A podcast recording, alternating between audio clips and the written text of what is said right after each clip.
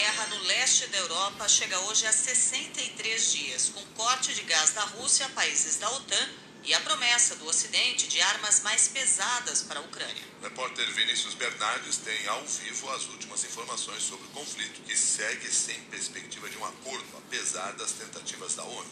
Vinícius Bernardes, bom dia para você. Bom dia, Milton. Bom dia, Cássia. Bom dia aos ouvintes. Milton, há poucos minutos, autoridades ucranianas confirmaram que não há sinais de retirada segura de civis da cidade portuária de Mariupol. Portanto, são baixas as chances de abertura de corredores humanitários hoje. A região de Mariupol segue como uma das mais atacadas pelas tropas russas. Nesta madrugada, novos bombardeios foram registrados na região e no leste do país. Ontem, a cidade foi o principal tema do encontro entre o secretário-geral da ONU, Antônio Guterres, e o presidente russo Vladimir Putin. Durante a reunião, o presidente russo classificou a situação como trágica e disse ao representante da ONU que as negociações de paz seguem acontecendo de forma virtual. Ele também negou as acusações de supostos massacres cometidos por seu exército.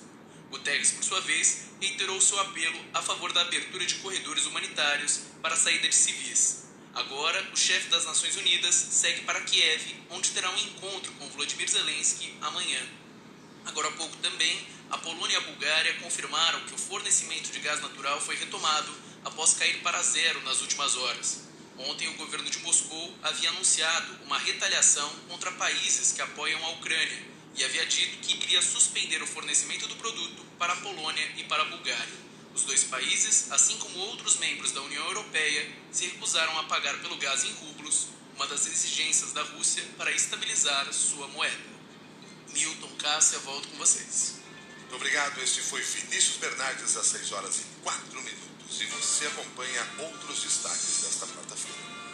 A Comissão de Educação do Senado vai ouvir hoje integrantes do suposto gabinete paralelo do MEC, que direcionava recursos a prefeitos indicados por pastores evangélicos. Serão ouvidos o consultor de Desenvolvimento da Educação, Darwin Einstein, e a pastora Nelly Carneiro da Veiga Jardim. Os senadores também devem ouvir o prefeito de Centro Novo do Maranhão, Júnior Garimpeiro, que patrocinou Bíblias com fotos do pastor Milton Ribeiro quando ele era ministro da Educação. Os exemplares eram parte do pagamento de propina cobrada por dois pastores para liberar acesso ao então ministro, que caiu quando o escândalo veio à tona. Segundo o jornal Folha de São Paulo, os pastores evangélicos Arilton Moura e Gilmar Santos estiveram 127 vezes no Ministério da Educação e no FNDE governo Bolsonaro. Na agenda oficial da pasta constam apenas 34 encontros dos religiosos com autoridades do MEC entre setembro de 2020 e fevereiro de 2022. 6 horas, 5 minutos. O deputado Daniel Silveira admitiu que não está usando a tornozeleira eletrônica, como determinou o ministro do Supremo Alexandre de Moraes. O parlamentar bolsonarista foi perdoado pelo presidente Bolsonaro da pena de quase nove anos de prisão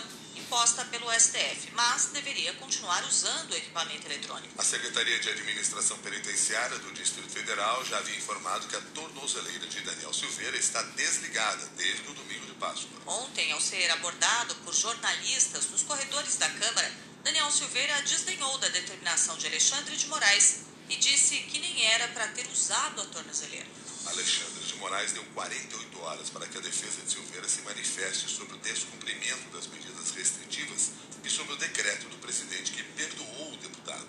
No despacho, Moraes afirmou que Silveira permanece inelegível, mesmo com o perdão concedido pelo presidente Jair Bolsonaro, e que a corte tem o dever de analisar se esse decreto é ou não constitucional. Em entrevista à CBN, o ministro aposentado do Supremo, Carlos Aires Brito, reiterou que a última palavra sobre o indulto é do STF. O indulto não é a última palavra. O indulto há de ser submetido ao Supremo Tribunal Federal para ver se houve o desbordamento ou descabimento. No caso de Daniel Silveira, é descabimento. Pelo seguinte: o Supremo condenou o Daniel Silveira por atentado à democracia, por atentar contra as instituições democráticas. Artigo 359L do Código Penal. Artigo é, especificamente, artigo 5 44 da Constituição. Alguém que atenta contra a ordem democrática, contra o livre funcionamento dos poderes, usando de violência ou grave ameaça, termos da lei, pode ser é, indultado, pode ser receber a graça agraciado, digamos assim? É evidente que não. Senão o direito não seria uma casa arrumada, seria uma barafunda. Os presidentes do Senado, Rodrigo Pacheco, e da Câmara, Arthur Lira, afirmaram que a última palavra sobre cassação de mandatos de parlamentares é do Congresso Nacional. A Câmara não restitui o que não dela foi tirado. Só quem pode retirar mandato parlamentar é o Congresso Nacional, que é uma atribuição que nós não vamos abrir mão dela constitucionalmente. No processo normal ele teria recurso, ele teria embargos, teria julgamento, ele teria que ter o trânsito julgado para que esse, todo esse, esse, esse comunicado de, de, de procedimento chegasse ao Congresso Nacional. Houve uma decisão do presidente da República com o minuto da graça. Então, essa, esse desenrolar processual, a gente vai ter que esperar. A Câmara só se pronunciará no momento adequado, quando chegar a demanda. Numa situação de uma decretação de perda de mandato Judiciário, há necessidade de se submeter à Casa Legislativa para que a Casa Legislativa decida-se sobre isso. O mandato otorgado pelo voto popular só pode ser retirado pela própria Casa Legislativa através da votação dos seus pares. Seis horas, nove minutos agora. Uma adolescente Yanomami de 12 anos morreu após ser estuprada por garimpeiros na comunidade Aracaçá, em Roraima. De acordo com o relatório Yanomami sobre ataque divulgado semana passada, a região foi a que teve o maior avanço de exploração de garimpeiros em um ano. A devastação atingiu 25% de todo o território da tribo indígena. Em um vídeo divulgado nas redes sociais, o presidente do Conselho Distrital de Saúde Indígena, Júnior Ekuhari, denunciou que, além da adolescente, uma criança de 3 anos está desaparecida. Eu acabei de receber informações do meu povo Yanomami, da comunidade Aracaçá, que os carimpeiros invadiram a comunidade, levaram uma mulher e um adolescente, tinha 11, 12 anos de idade. Os carimpeiros violentaram, estruparam ela e ocasionou o óbito. Ainda me informaram também há uma criança junto com, com, com a mulher que foi levado junto. A criança está des desaparecida dentro do autoridades, Ministério Federal, Polícia Federal, Exército, FA na comunidade. Estou muito triste que está acontecendo isso com o meu povo. Seis horas, dez minutos.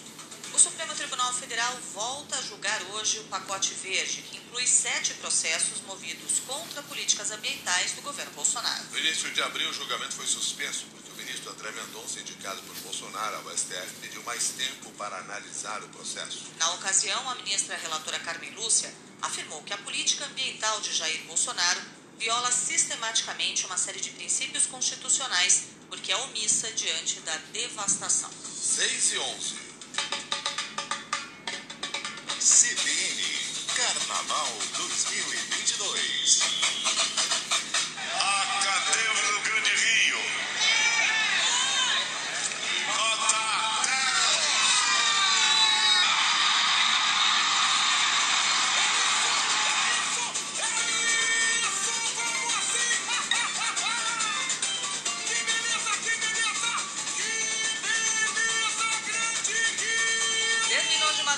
Festa na quadra da Grande Rio pelo título inédito do Carnaval Carioca. A escola de Duque de Caxias, na Baixada Fluminense, venceu com um samba enredo que homenageou Exu, uma divindade presente em religiões de matriz africana. No desfile, a Grande Rio pregou contra o racismo religioso e tentou desmistificar o orixá, que por preconceito e intolerância, muitas vezes é ligado a estereótipos negativos.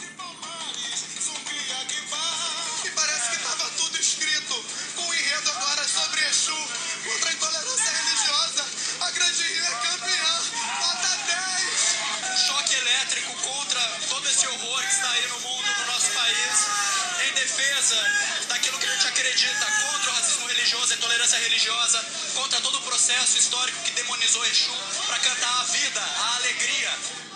Além da Grande Rio, mais cinco escolas voltam ao Marquês de Sapucaí sábado para o desfile das campeãs. Beija-Flor, Viradouro, Vila Isabel, Portela e Salgueiro. A São Clemente foi rebaixada para a Série Ouro. A campeã do grupo de acesso foi a Império Serrano, que vai voltar à elite do Carnaval Carioca depois de três anos. Acadêmicos de Santa Cruz e Acadêmicos do Cubango ficaram nas últimas posições e caíram para a Série Prata, a terceira divisão do Carnaval Carioca.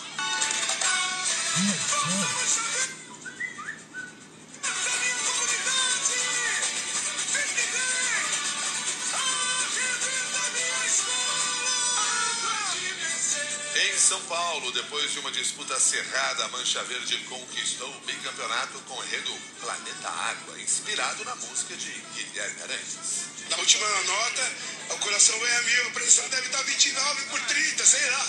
Mas o importante é que é ser campeão, bicampeão. Né? Eu saí do, do desfile